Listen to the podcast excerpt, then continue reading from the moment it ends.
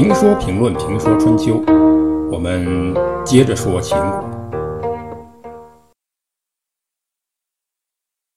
秦文公继位以后做了几件事儿，一是迁都，他带着七千兵卒到东边去打猎，到达千渭两河的交汇之处，说呢，从前周朝把这里赐给我的祖先秦嬴作为封邑，后来我们终于成了诸侯。那意思是这里应该是一个风水宝地，所以占卜这里是否适宜建都，占卜的结果呢非常吉利，所以他就在这里呢营造成邑，用牛、羊、猪三种生畜呢进行祭祀，然后迁都于此。这是秦文公做的第一件事。秦文公做的第二件事呢，就是开始设立史官，记载大事，教化百姓。你成为诸侯了，就要有个文明的样子啊。那么秦呢，一直被中原诸侯国呢瞧不上啊。你越瞧不上，我越需要文化来正视自己。秦文公做的第三件事就是派兵讨伐西戎。西戎败逃，文公呢就收集周朝的移民啊，安抚他们，然后这些移民呢就归为秦国所有，地盘也不断扩大，逐渐扩展到岐山，然后呢又把岐山。以东的土地献给周天子。第四是开始设立诛灭三族的刑罚，以周朝的刑罚相比呢，这一点呢是相当不厚道。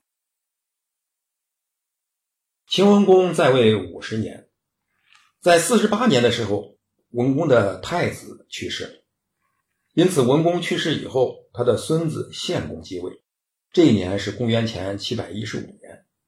此后到公元前六百五十九年，秦穆公继位，中间经历了六代国君三代人。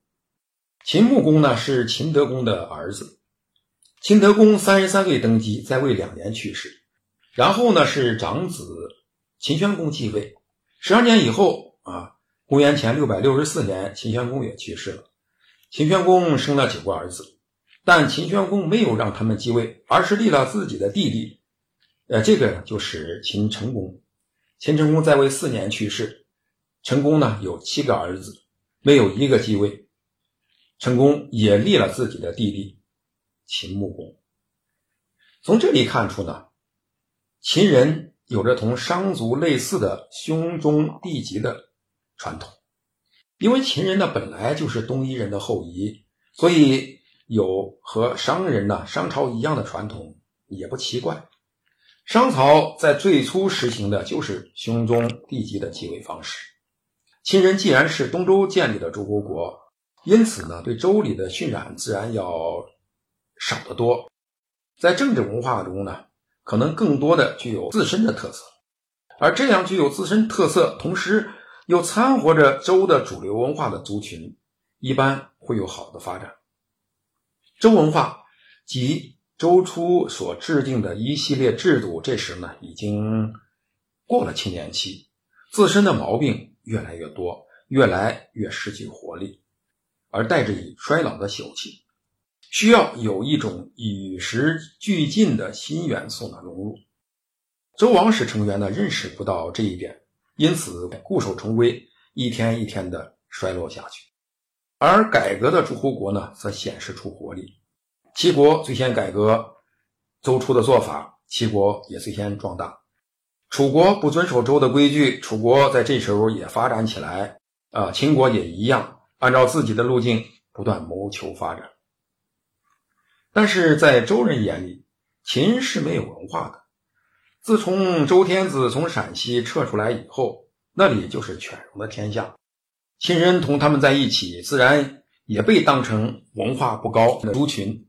虽然列为诸侯，但是一直被中原的诸侯所瞧不起，因此来往很少，记载也就更少。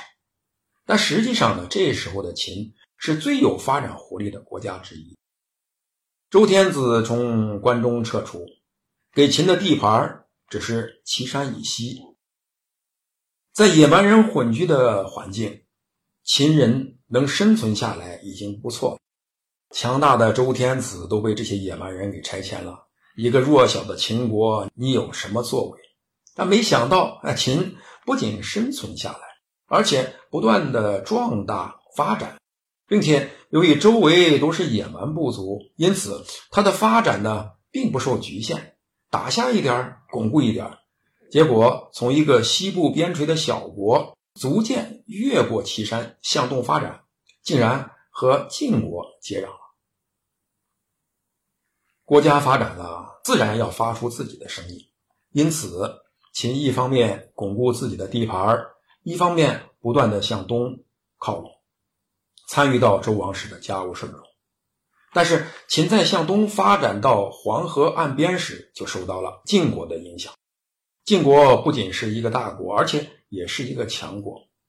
秦国要想与中原各国发生联系，参与到中原各国的事务中去，不仅要通过晋国，而且还要依靠晋国。因此，同晋国搞好关系。